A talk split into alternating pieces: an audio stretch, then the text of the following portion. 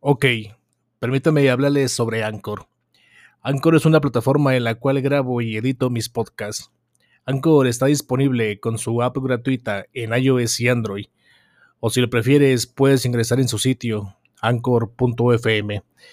Anchor no solo me brinda las herramientas para editar mis podcasts, sino que también se encarga de la distribución de este, poniéndolo en plataformas como Spotify, Apple Podcasts, Google Podcasts, entre muchos otros. Entonces, cuando termino de grabar un episodio, solo oprimo el botón de publicar y ya está. No tengo nada de qué preocuparme. Si tú quieres comenzar a grabar tu podcast y publicarlo, Anchor es tu mejor opción. De lo que sí te tienes que preocupar es de qué chingado nos vas a hablar. Yo soy Giovanni y esto es Intempestivo. Comenzamos.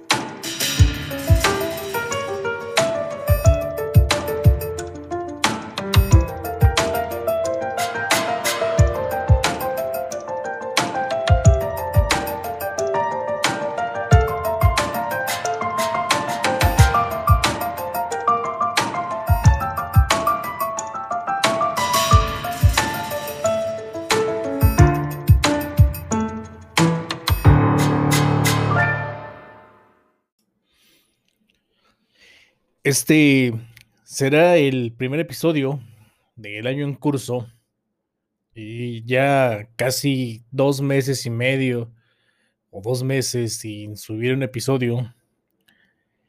Y es que realmente había estado más concentrado en sobrevivirle al, al COVID y, al mantener la economía que, que otra cosa. Entonces es desgastante, ¿no? Estar concentrado en, cómo sobrevivir, ya sea por COVID o, otra cosa de, lo que nos amenazó en el 2020. Pero, como dije, el primer episodio del, 2021, entonces hay que empezar con ganas, con huevos. Y eh, me parece eh, perfecto iniciarlo con un análisis de un libro que leí cuando salió el libro es eh, de Santiago, del autor Santiago Niño Becerra, que se llama El Crash, tercera fase. Se publicó en el 2019, a mediados creo, a mediados del 2019. Y me parece que es un libro muy interesante y que tiene que ver totalmente con lo que está pasando hoy en día, no respecto al COVID, sino más bien los estragos que nos está dejando el COVID e incluso la, recesión económica que nos va a hacer el COVID una vez que, que pues el COVID nos dé descanso. Entonces me parece muy importante porque muchas de las cosas que habla el libro se están comenzando a ver, otras ya se vieron, hay términos que de repente o conceptos que nos maneja el autor que parecen un tanto futuristas respecto a la economía, pero que, ya estamos comenzando a ver, y es que el COVID eh, eh, trajo un sinfín de cosas, cambió eh, la manera de generar el dinero, la manera de ganarlo, cómo tenerlo, cómo gastarlo. Incluso hubo personas que dejaron de, de ganarlo, de percibirlo. Y el libro tiene demasiada relación. Este, ahora con lo que está pasando en la economía del, este, gracias al COVID. Y Santiago Niño Becerra es, es doctor en economía y uno de los especialistas en su campo más conocidos de España, gracias a su frecuente participación como comentarista en números eh, medios, eh, en publicaciones, columnas. Eh, ha lanzado varios libros, es catedrático, es catedrático perdón, de estructura económica de la UQS.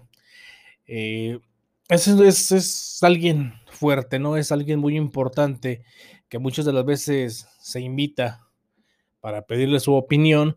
Y a mí, el, este libro, El Crash, tercera fase, me parece de los, de los más fundamentales del autor. Incluso yo podría decir que para mí es el mejor que ha publicado entonces, les voy a hablar sobre el libro, eh, voy a dar mis puntos de vista, eh, en parte voy a citar al autor, y más que nada es compartir este libro, eh, cómo es importante leerlo, cómo tiene esta relación en día, hoy en día, lo cual amenazo que será un episodio algo, algo largo, quizás 25 o 35 minutos, entonces, una vez advertidos, si se deciden quedar todo el episodio, creo que realmente nos va a dejar pensando, nos va a dejar un poco usando nuestra razón sobre lo que, lo que está pasando y todavía aún mejor o peor respecto a lo que va a pasar. Eh, bueno, eh, a pesar de, de que a menudo se diga lo contrario, todavía estamos inmersos en la crisis que empezó en el año 2007. Es una crisis que no nació por generación espontánea.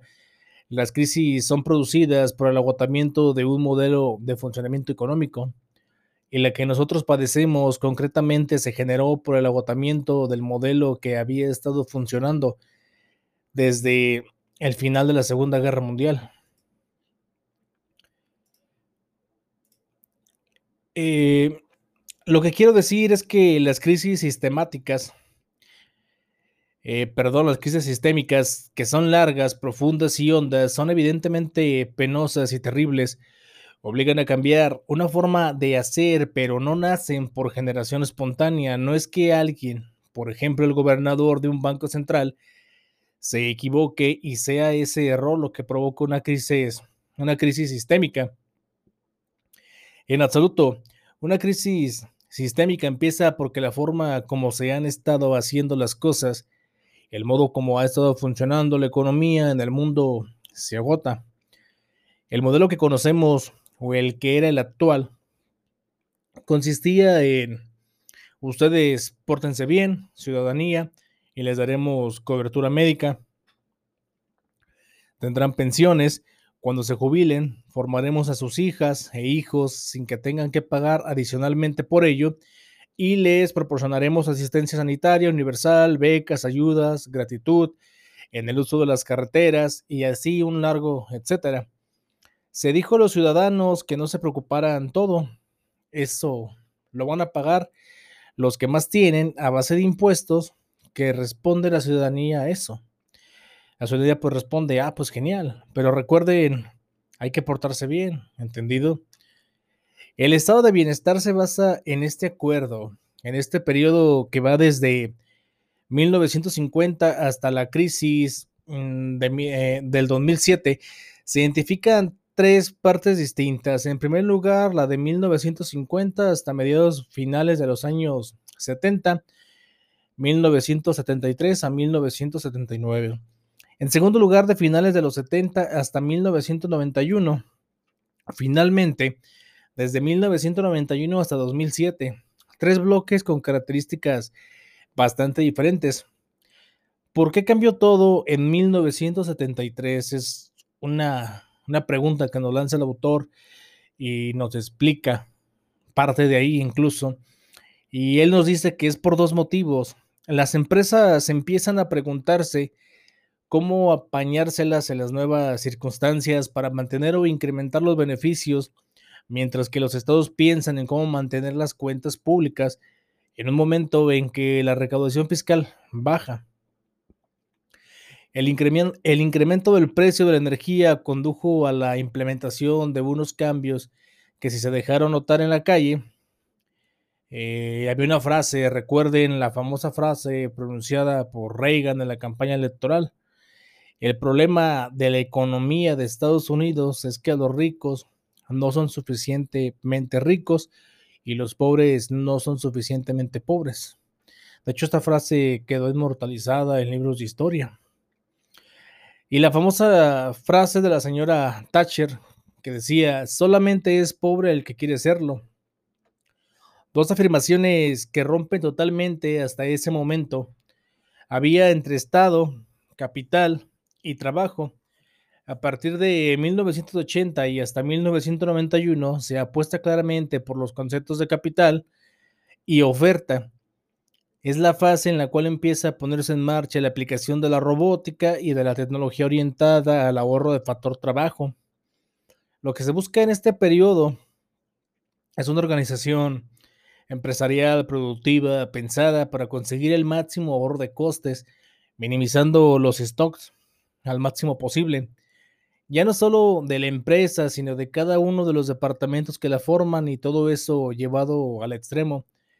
Es decir, que si en una determinada sección de una fábrica, por ejemplo, hay una máquina en movimiento que desplaza una pieza, el objetivo es que el robot deje la pieza del momento justo y el lugar exacto en el que la siguiente máquina recogerá esta misma pieza para llevarla hasta el siguiente punto de proceso. De esta forma, los costes de producción para las empresas bajan, sí, pero el desempleo sube. En es, en, es en este periodo cuando comienza a utilizarse habitualmente el concepto de desempleo estructural también se crea el término NAIRU, por sus siglas en inglés, que significa tasa de desempleo de inflación no acelerada. Es decir, el concepto que determina cuál debe ser la tasa de desempleo conveniente y no acelerada de inflación, esto es de la subida de precios. Este término contempla un umbral de, paro que de rebajarse podría provocar una subida de los precios. Se trata de una idea impensable solo unos años antes, en los 70. Hasta, hasta, ese momento el objetivo había sido que el empleo estuviera al nivel más alto posible. En cambio, en los 80 se generaliza en las empresas la idea de que lo más chingón, lo más excitante es el concepto de Yuppie, encarnado en el personaje de John Mickey Rourke en la película de referencia de esa generación de Yuppies. Eh, nueve semanas y media, creo que se llamaba. Este, el Yuppie es un tipo que hace lo que quiere porque tiene poder, porque domina el capital, porque controla, en definitiva, el tema financiero. Y se pasa a un estadio en el que la quinta esencia empieza a ser precisamente lo financiero. Si en la época anterior lo financiero se entendía solo como soporte de la economía real, en esta nueva época se le da la vuelta a la tortilla. En algunas actividades lo financiero pasa a ser lo principal. La economía real se convierte en un mero soporte de las finanzas y comienza el cambio radical. Y no vamos a cambiar de sistema, seguimos en el capitalismo, no nos confundamos, pero sí se va a cambiar de modelo, eh, la manera de hacer las cosas, el modelo de, del ir más se ha agotado. Hay que poner en marcha un modelo diferente, basado en otro concepto. Entre 1850 y 1875 las cosas se hicieron de una manera entre 1880 y 1928 se hicieron de otra. Entre 1950 y el 2007, pues de otra. Entre el 2023 y el año en que se agota el nuevo modelo y estalle otra crisis, será de otra forma. El nuevo modelo, para resumirlo en una frase, estará basado en el ir a lo conveniente. En 1990, ¿cuál era el objetivo? fabricar más coches, más ordenadores, más mesas y que la gente los comprara en grandes cantidades a más y más y más y más. Ahora, nuevo modelo, ir a lo conveniente. Hoy hay que fabricar 10 mesas, tenerlo todo preparado y a punto para hacer justo 10 mesas. Mañana solo dos, hay que tenerlo todo preparado, pero ha de ser flexible, adaptable. ¿Cuál era el concepto del modelo anterior? La producción, la cantidad, el volumen. ¿Cuál será el concepto del modelo nuevo? La productividad, el rendimiento, la eficiencia. Son dos concepciones totalmente distintas. Lo que va a venir es otra historia y esa nueva historia tendrá profundas implicaciones políticas y sociales. Esta crisis es pues más una transición. De hecho, en economía el concepto de crisis ya se entiende como cambio, mientras que el concepto de transición va más allá. Cambio es, digamos, cambiar un coche por otro. Transición es toda la adaptación que comporta el proceso de cambio. Un ejemplo sencillo, cambio sería, por ejemplo, un cambio de chaqueta. Transición es todo aquello que lleva aparejado. Ya me, ya me cambié de chaqueta, pero es que ahora la camisa no me combina, hay que cambiarla. Ahora las mangas están largas, hay que ajustarlas y así todo hasta tener un nuevo modelo. Y es que también tenemos un gran endeudamiento en los países. Es lo que también obliga a optar a diseñar este nuevo modelo. Aunque pasa algo interesante, ha pasado con Estados Unidos y se sabe, se sabe que al resto del mundo le va a comprar toda la deuda pública que le convenga emitir. En segundo lugar, sabe que el resto del mundo le va a aceptar todos los dólares que le convenga imprimir. Y para colmo, sabe que el resto del mundo le va a aceptar que pague los intereses de su deuda con los dólares que imprime. Ningún otro país del planeta puede hacer nada ni remotamente parecido. Y con todo esto me atrevo a decir que Estados Unidos ha tenido una recuperación absolutamente ficticia. Se ha basado en que el resto del mundo les ha permitido obrar así. En este punto podríamos adelantar que, esto se va a acabar. Digamos, la suerte de Estados Unidos en la economía se le va a acabar.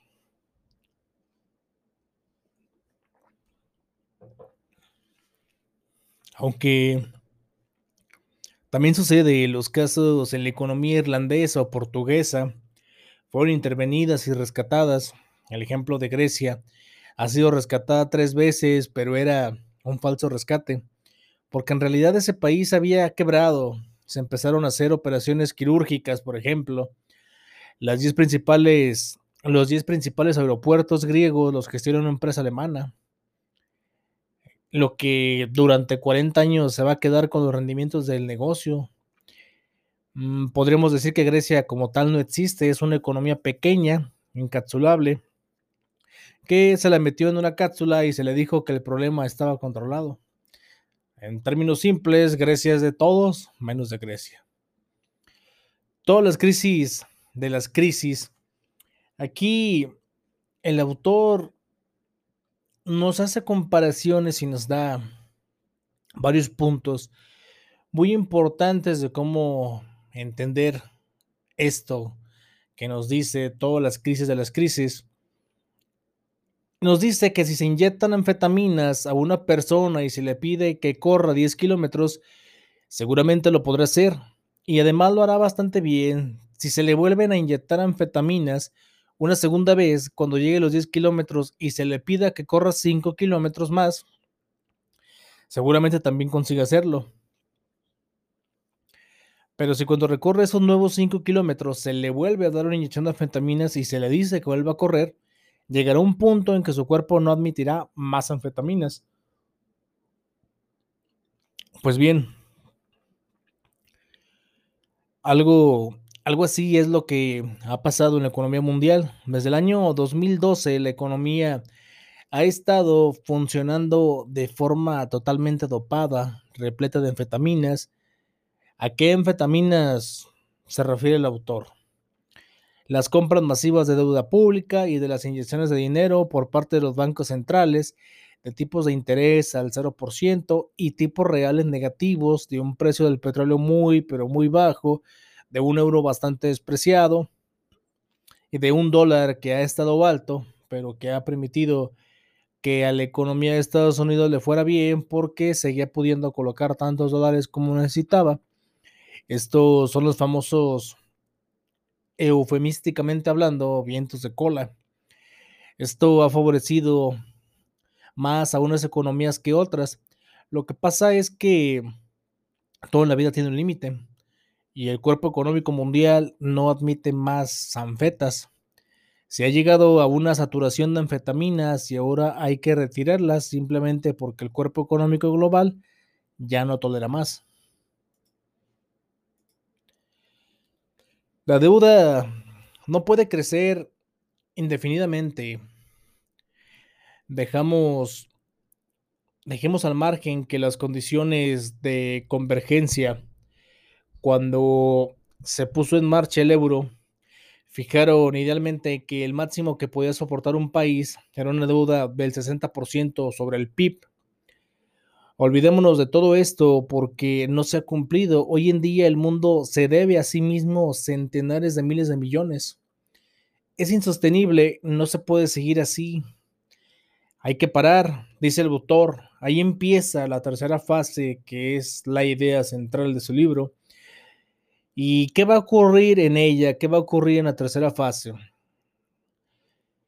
Se va a proceder a la limpieza de todo, con todas las consecuencias que esa limpieza en serio va a tener, limpieza de los balances, sobre todo en la banca, que aún tienen activos sobrevalorados, que hay que añadir, la que necesita el entorno productivo, que choca con un exceso de oferta. Estamos en plena crisis de sobreproducción y de subconsumo. Dicho de otro modo, se produce mucho y se consume menos de lo que debería consumirse en función de la capacidad productiva existente. Está todo sobredimensionado. Recuerdo eh, un artículo que también aquí señala el autor, donde incluso nos deja la liga, y es una entrevista a la consejera delegada de Citroën, publicada en el periódico El País el 14 de noviembre del 2018, donde comentaba su preocupación por el mercado español y decía, y es que el automóvil, como el resto, ha estado viviendo al ritmo de más, más, más, un ritmo que se cubría con crédito, pero las personas ya no pueden absorber más crédito. Simplemente no pueden, sus recursos no se lo permiten. El ahorro, por ejemplo, está en cotas históricamente bajas. El ir más a base de anfetaminas es, insisto, un modelo agotado, señalaba. Por eso digo que aquí empieza la tercera fase, es como el autor nos hace esa mención, que consiste en ser consciente de que no se puede seguir así. Otra cosa es que se quisiera ignorar lo que había ocurrido o que los políticos maquillaran la realidad, ciertamente se puede ignorar durante un tiempo, pero muy diferente es que todo el mundo ignore siempre lo que pasa a su alrededor. El concepto de deterioro es interno, personal.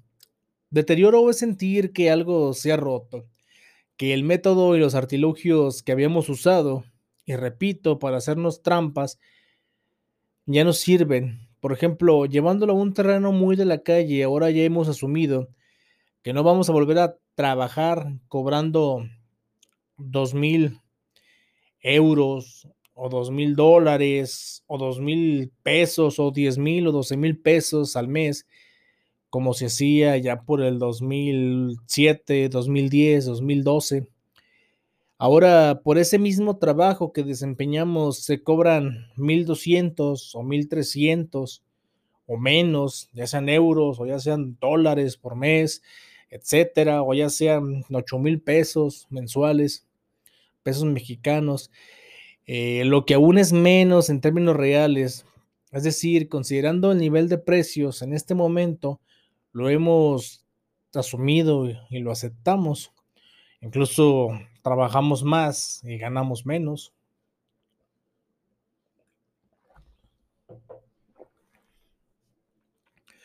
Dentro de 20 años, veremos la vida laboral de una persona y estará compuesta por trocitos de trabajo en muchas empresas. Algunos que incluso se solapan. Esto tiene implicaciones sociales, es obvio, tiene implicaciones personales. Hay poca gente acostumbrada a esto y prácticamente nadie que no se haya desarrollado profesionalmente en el modelo agotado. Tiene implicaciones salariales y todas son muy graves, social, personal, salarialmente. Pasamos del abuelo que trabajó 40 años en una misma fábrica a realizar horas de trabajo aquí y allí cuando nos, lo, no, la pidan de manera intermitente. Es un cambio de, de mentalidad y de modelo social muy fuerte. Incluso donde podemos poner este ejemplo o, o este, este cambio tan radical incluso en las generaciones es que nuestros padres, nuestros abuelos nos decían que nos consiguiéramos un, em, un, empleo donde esa empresa nos ofreciera primeramente, nos dieran la planta para generar antigüedad y prestaciones de la ley y prestaciones de la empresa. Y si nuestros padres habían durado 40, 50 años en una empresa, nuestros abuelos igual 40, 50 años, entonces les, se les hace poco creíble como hoy en día eh, nosotros como hijos o pertenecientes a una generación o las, las generaciones más nuevas duran uno o dos años, cuando mucho, en, un trabajo. Y es que no es tanto o no es, o no es mucha culpa la de nosotros, sino es el modelo que está ahorita. Eh, porque incluso las empresas ya ofrecen contratos de tres meses, de seis meses, o contratos provisionales eh, y no nos hacen generar antigüedad.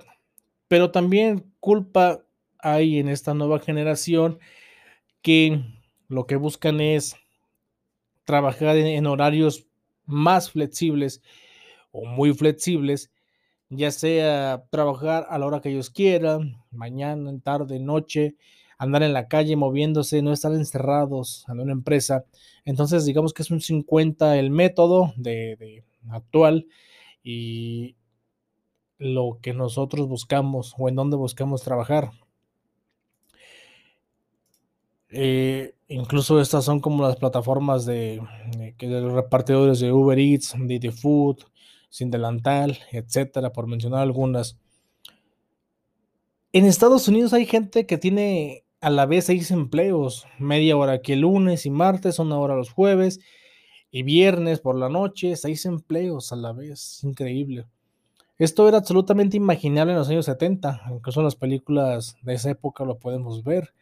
Así es como se retrata el sueño americano.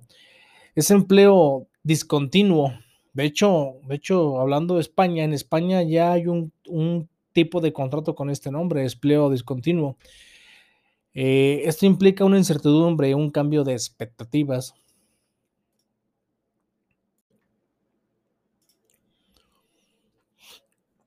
Ahora, el autor nos habla, perdón, nos habla de, ciertas crisis en específica, como la crisis tecnológica. Sin embargo, en primer lugar, la capacidad de adaptación no siempre es fácil. Además, por ejemplo, cuando se sustituyen productos, no todas las empresas pueden adaptarse. En segundo lugar, está la sustitución de horas de trabajo. La tecnología sustituye dos tipos de trabajo, el físico por cantidad y esfuerzo y el intelectual. También sustituye el trabajo de los empleados de cuello blanco.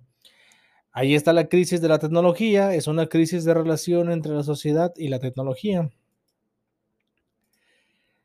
Otra crisis es la social. En los años 70, una persona con buena salud tenía muy claro lo que tenía que hacer. Salía de su casa a las 7 de la mañana, entraba a trabajar a las 8 y salía a la 1, comía, salía del trabajo a las 6 de la tarde, iba a su casa, cenaba a las 8, veía la tele o escuchaba la radio y ahí se acababa su día. Y al día siguiente hacía lo mismo, así hasta que llegaba el fin de semana. Y pues bien, esto se, ha acabado. Era una situación que podía llegar a alinear, sí, pero también generaba seguridad, ese confort de tener esa rutina. Eso era en parte un gran descanso, una gran seguridad, eh, un relajamiento porque estábamos con la rutina de saber qué hacer y la teníamos segura. Pero en el nuevo modelo viene marcado por un salto que lleva de la estabilidad a la flexibilidad absoluta, o dicho de otra manera, a la inestabilidad personal. La crisis social también se ha definido en razón de las desigualdades generadas en las fases anteriores y que ahora no solo se evidencian, sino que irán a más. Otra, otra de las crisis específica es de los recursos, de las materias primas, que otra de las variables que ha tenido muchísima importancia durante los tiempos recientes han sido los recursos, o en términos económicos, eh, los productos básicos o materias primas. Su importancia ha sido capital. En economía se llama los, eh, ya lo acabo de mencionar, los productos básicos Mm, eh, o aquellos bienes o productos muy poco o nada elaborados que son la base a partir de la cual se fabrican o tienen otros productos más elaborados. Básicamente son minerales y productos alimenticios. En los próximos años se van a reordenar por prioridades. De esta manera quedará claro que el cobre, por ejemplo, es esencial porque eh, es esencial, pero el agua, el agua potable, es todavía más esencial. Sin cobre hay cosas que no se pueden hacer y todo el mundo coincide en que uno de los bienes más escasos de los próximos años será el agua potable. Claramente quien controle manantiales y depósitos tendrá un gran poder. Aquí hay algo que si ahorita ustedes googlean, eh, se van a dar cuenta. Les dije que este libro había sido publicado en el 2019, pero en el 2020 mediados, no recuerdo exactamente la fecha, el agua, el agua comenzó a cotizar en la bolsa de valores. Y ustedes lo pueden googlear.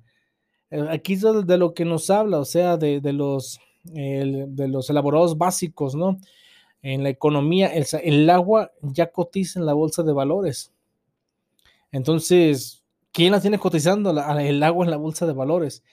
Entonces, es donde tenemos que estar analizando lo que se viene, los grandes cambios, incluso que no se vienen, que ya, ya están, ya están, ya están aquí, no nos extrañe que de un, de un día a otro ya vamos a tener muchas cosas implantadas, puestas, o en este nuevo modelo. Eh, los productos básicos se han convertido en bienes de capital y con ellas se especula al margen de su uso. Eso no es bueno ni desde un punto de vista operativo. Eh, me refiero que desde el punto de vista de gestión de recursos, la especulación no es buena porque se trata de bienes esenciales. En este panorama nuevo de recursos cada vez más escasos, sobre todo en los de importancia crítica, va a haber realmente cambios de distribución. Aquellas materias primas alimenticias que sean realmente saludables tendrán, una mayor, tendrán un, mayor, un mayor perdón, valor añadido Entraríamos en el tema de los productos ecológicos, como puede ser el caso de comprar manzanas a un dólar o 15 pesos por unidad. ¿Y por qué serán tan caras o serían tan caras estas manzanas? Por una razón, porque tienen unas características de saludabilidad que justifican porque cada una pide un dólar o 15 pesos. Y es que parece algo inventado, pero no lo es. Una manzana más cara va a aportar mayores beneficios a nuestra salud. Y esto es también una tendencia que se viene. Por eso pienso que la alimentación saludable no es una moda, sino una tendencia. Una persona que se alimenta bien con buenos alimentos, es decir, de alta calidad, tiene menos posibilidades de enfermar que una que coma low cost. Y si a esto le sumamos los recortes que van a producirse en el modelo de protección social, quien no pueda pagar la comida sana tendrá un problema. Si comes sano y bien, te pondrás menos enfermo. Tus cotas de seguro médico pueden reducirse o tu impuesto al seguro puede bajar o te beneficiarás en lo, impositivo por el menor uso que harás de la medicina pública. y se abre aquí un abanico de posibilidades muy significativos. Y esto liga con lo que hemos visto que pasa con el consumo. Su límite es su evolución en función de los ingresos. Creo que el consumismo va a quedar muerto y enterrado. Ha sido el elemento fundamental para generar PIB. Escuchen bien, el consumismo era tan importante que generaba el PIB. O sea, e, eso es eh, la piedra angular del PIB, del consumismo. Pero antes era, si lo quieres, lo tienes. Si lo quieres, no, si lo necesitas. Esto es el consumismo total. Como en el caso de las personas que cuando se les descose una prenda la tiraban, en términos económicos es genial porque generan PIB, pero el desperdicio de recursos es tremendo. Eso es lo mismo que la famosa obsolescencia programada que dicen, y la creo totalmente yo, ahora está en todo, en focos, en lavadoras, automóviles, refrigeradores, electrodomésticos, sea cual sean estos. Está en todo. Pongamos sin duda que es cierto que los bienes se fabrican con obsolescencia programada desde un punto de vista PIB. Esto es muy bueno. Una lavadora va a durar cinco años, se rompe y se compra otra. Pero desde el punto de vista de la eficiencia, funcionar de este modo es muy negativo. Creo que en los próximos años esto debe desaparecer. El, el consumismo y la obsolescencia programada van a desaparecer, se va a profundizar en la eficiencia, pero a la vez esto tendrá relación con el nuevo modelo que ha de basarse en la productividad. Pasa algo, algo más. Hoy en día una lavadora es una caja conectada al agua y a la red eléctrica mete ropa, jabón, le das a la rueda y al cabo, y, la perilla, la rueda y al cabo de una hora finaliza el lavado. Terminado. El programa saca la ropa y vuelves a, rellenar. Imaginemos que cada prenda tuviera un chip que se comunicara con la lavadora y que en el chip estuvieran memorizadas las características de la ropa. Y de esta manera se regulará la cantidad de agua y jabón para la ropa que has metido en la lavadora no es lo mismo poner cinco sábanas y camisas y camisetas. Todo el proceso se adecuaría a la ropa que hay que lavar. Esa lavadora, ¿por qué no podría estar conectada a través de internet? Que ya las hay.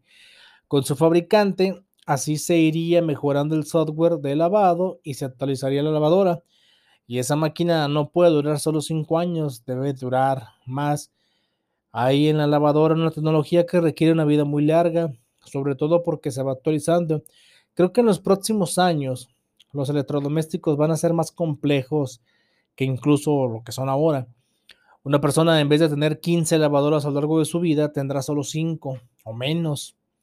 Esto suponiendo que sigamos con un sistema de una lavadora por cada casa y no vayamos al modelo de centros de lavado.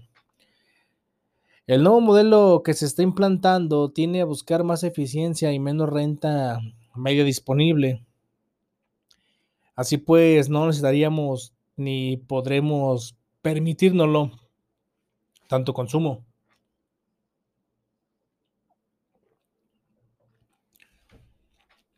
Esto afectaría al PIB, pero como la productividad crecerá porque se invertirá más en aumentarla, aumentar la eficiencia obtenida de este modo provocará un abaratamiento en el precio de venta de los bienes en nuestro ejemplo, en el precio de las lavadoras, la renta disponible individual media bajará, el PIB descenderá y la productividad mejorará. Se invertirá en innovación para mejorar la eficiencia y a partir de ahora, según estos supuestos, el PIB se generará de forma distinta a la actual, al menos una parte. Y ahora dejando un poco de lado el PIB y su transformación con el nuevo modelo económico, ¿Quién podría ser los salvadores y quién se podría jugar el nuevo papel de las grandes corporaciones? Es una afirmación dura. El modelo de protección social se desvanece y pasa a estar dirigido, proporcionando, administrando por las corporaciones, mientras que los trabajadores ya no dependen del Estado, sino de las corporaciones. Escuchen bien lo que se viene. La Carta de los Derechos Humanos, que recoge las prestaciones sociales como un derecho inalineable de las personas quedará como un tratado caduco de otra época. Parece real, pero se cree que ese es el nuevo modelo hacia el que nos dirigimos. Como consecuencia de las sociedades, el modelo de protección social se puso en marcha por dos razones. En primer lugar, el factor trabajo era necesario y se necesitaba que el trabajador estuviese satisfecho y tranquilo. En segundo lugar, se necesitaba que el trabajador no hiciera caso de los inconvenientes del que pudiera advertirles la propaganda de los países malos. Esa situación ya no existe porque cada vez hacen falta menos horas de trabajo y menos trabajadores.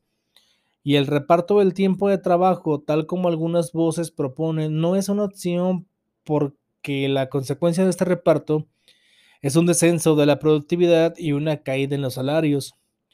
El número de personas necesarias e importantes, hablando en términos de factor trabajo, están cayendo. La evolución de la tecnología y la nueva organización de la vida económica y laboral que la tecnología posibilita y permite favorece este camino. Nuevas ocupaciones, destrucción de empleos y protección social. Un número notable de las personas altamente cualificadas podrán reconvertirse e insertarse en el nuevo mercado laboral, bien sea trabajando por cuenta propia o por cuenta ajena.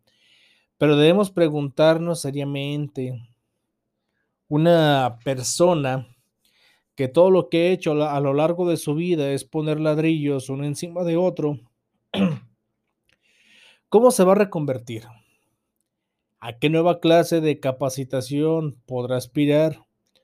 Y junto con el descenso de la disponibilidad de puestos de trabajo, el descenso en la demanda, se producirá una caída en las cotizaciones sociales y en el pago de impuestos y por lo tanto en la recaudación que los estados utilizan para pagar los servicios sociales.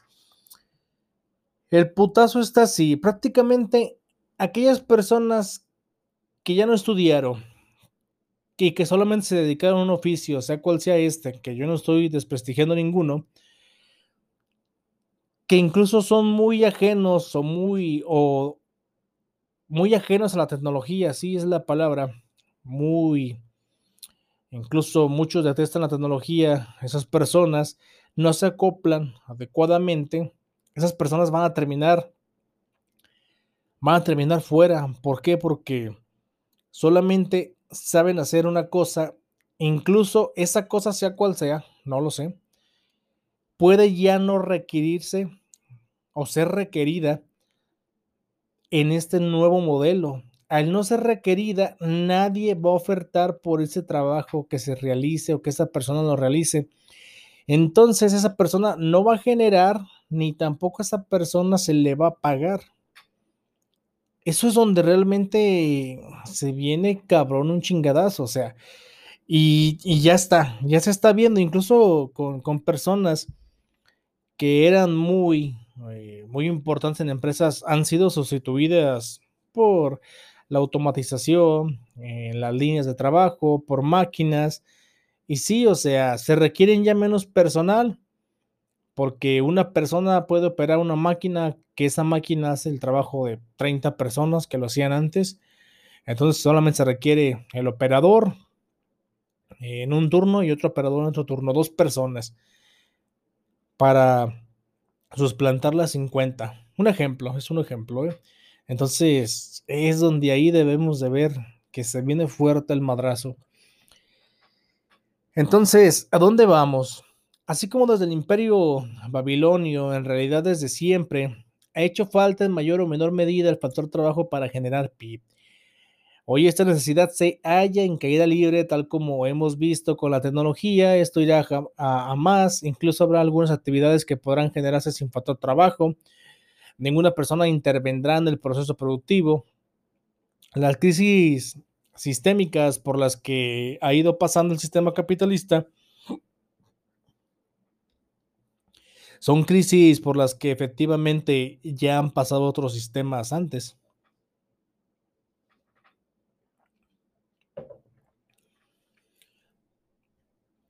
Pero las crisis del capitalismo son muy características por su gran complejidad.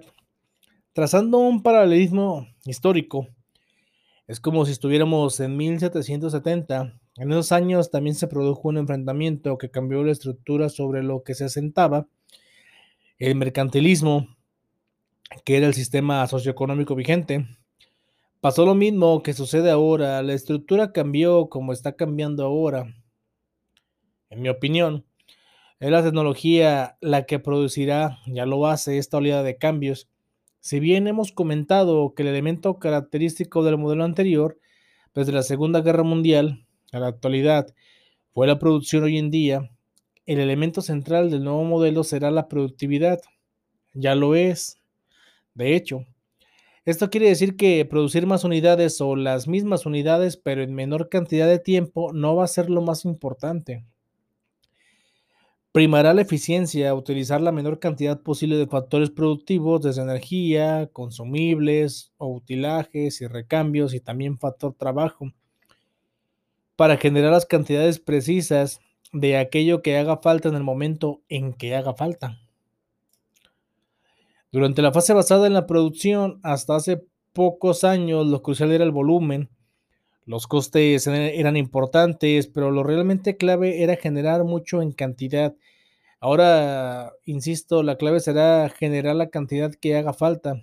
Cuando haga falta, siempre bajo la idea de la eficiencia. Esta es la idea diferencial y sin precedentes de esta crisis es algo que solo se puede conseguir con mucha tecnología y organización.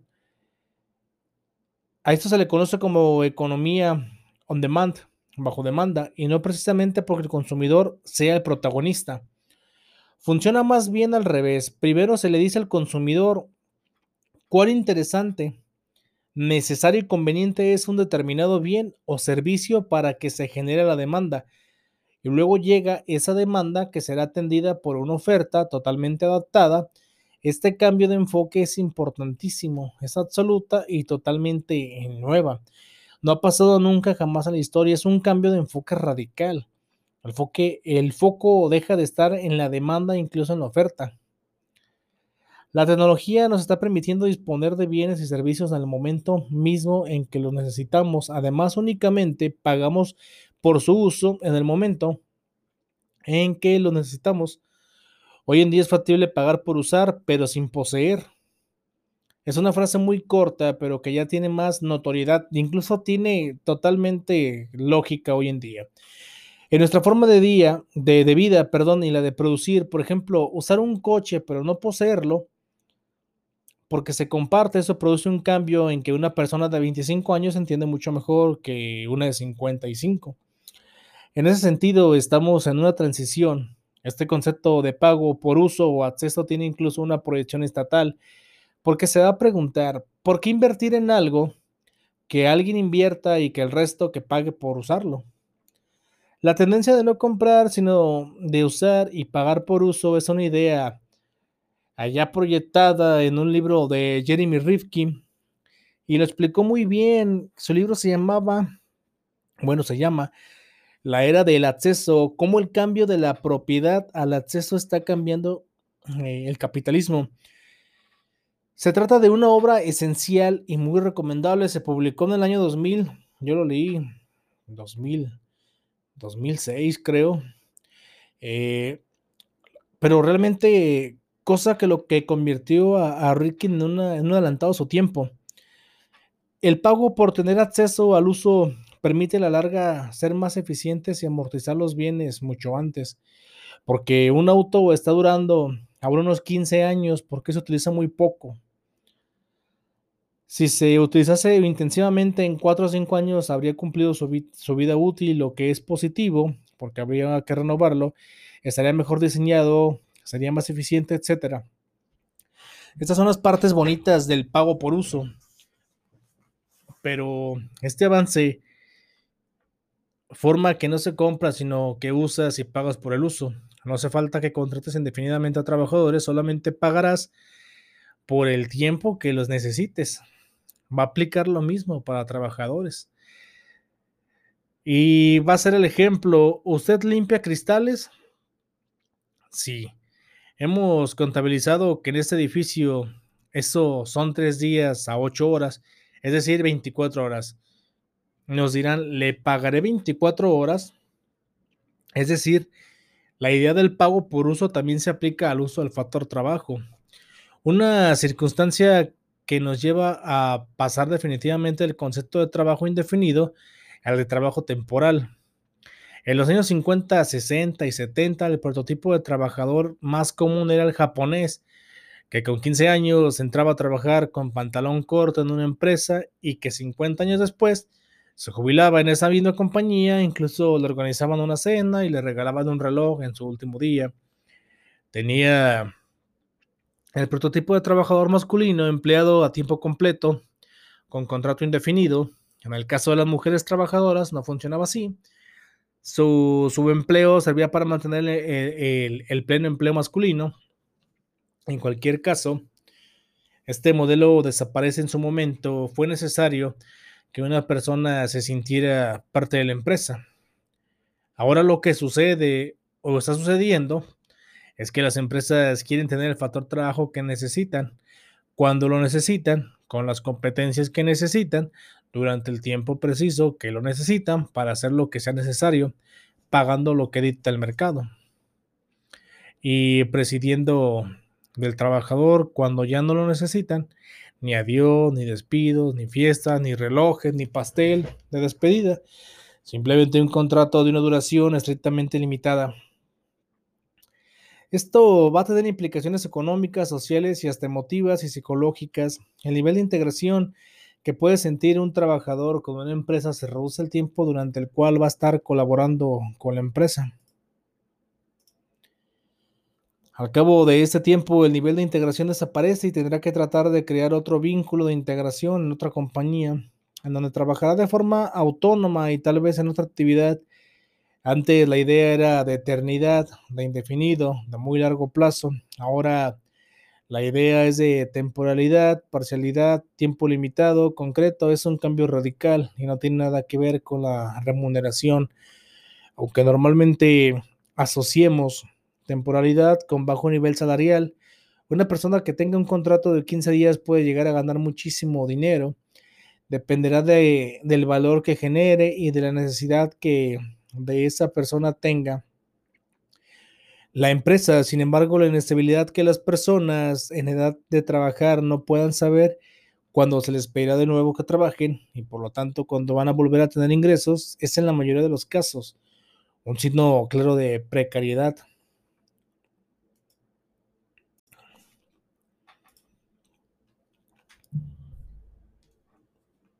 Pensemos en otra cosa.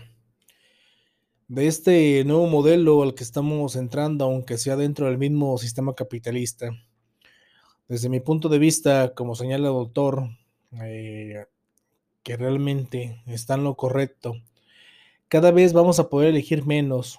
Se tiende hacia lo que más conviene. Eso aumenta la brecha entre los que pueden escoger porque lo pueden pagar y los que no parece bastante evidente que yendo a comprar tu ropa a una tienda low cost, donde apenas podrás elegir, no te podrás diferenciar del resto. Otra cosa, la tendencia indica que se va a hacer responsable la ciudadanía de cosas que hasta ahora garantizaba el Estado mediante el modelo de protección social. Económicamente, los cambios más importantes del nuevo modelo se van a dar en el ámbito productivo y en el consumidor. Todos estos cambios se darán en cómo se hacen las cosas, aunque dentro del mismo sistema capitalista, ahora bien hay elementos que indican que con los nuevos giros que el capitalismo va a experimentar en la línea indicada, quizás esta evolución nos indique que tales cambios podrían ser el principio del fin del propio sistema. Podemos estar ante la causa que provoque su final en 1875 se produjo el fin de un modelo, pero no del sistema. El modelo también cambió en 1929, pero tampoco aquello fue el fin del sistema. Sin embargo, ahora este nuevo giro podría indicar que el sistema empieza a declinar o que ya está declinando. La argumentación es lógica. Por un lado, que los ciudadanos no se compren un coche, sino que paguen por usar uno o por el desplazamiento. Aquí Mm, recuerdo del libro que, mencionamos de Jeremy Rickin, él, decía en ese libro que esto, esto el, de, el de pagar un coche por usarlo, entre otras cosas, este, y no comprarlo iba a ser, iba a ser lo de la actualidad, ¿no? Iba a ser el cambio. Cuando se publicó el libro hubo muchísimos artículos, incluso muchos dijeron que era una estupidez, que era una tontería, cómo tú ibas a comprar un carro, no para usarlo tú, sino para que lo usaran otras personas. Y esas personas cómo iban a pagar parte de ese carro, o sea, traducido en, números al final, cómo iban a pagar parte de ese auto solamente en ocasiones por uso.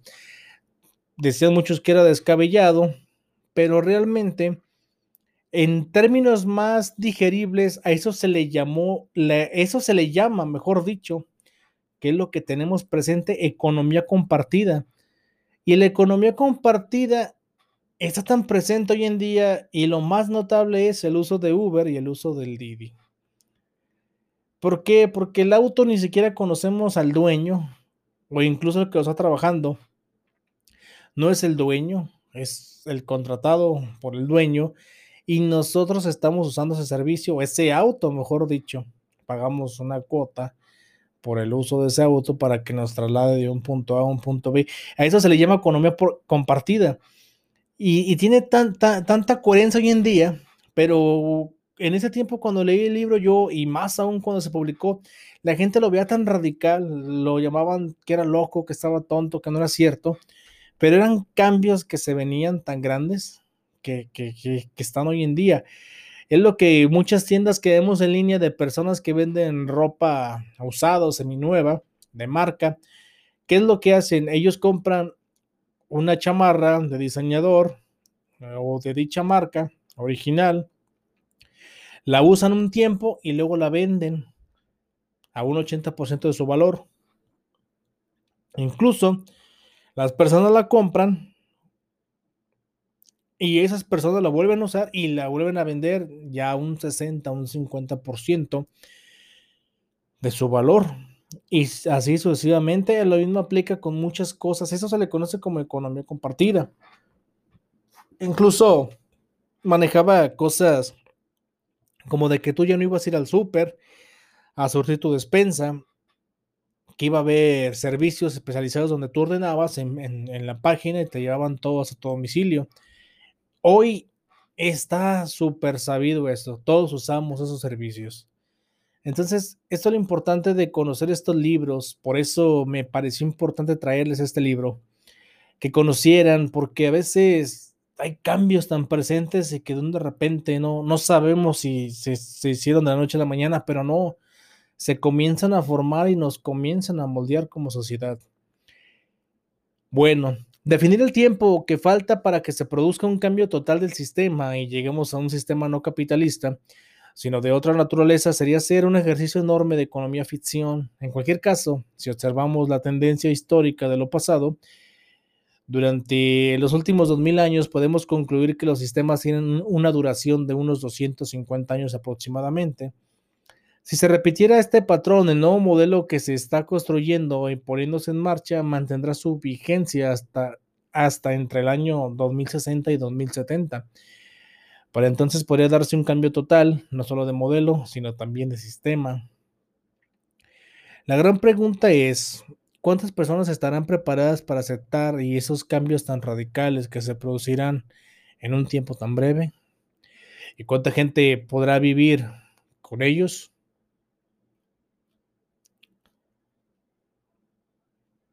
Entonces, hasta aquí dejamos nuestro episodio. Que en este episodio realmente les mentí, yo decía que eran 25, 35 minutos y creo que nos, aventamos una hora, casi la hora, poquito más de la hora. Y si llegaron hasta este punto, si se quedaron hasta el final, se los agradezco enormemente.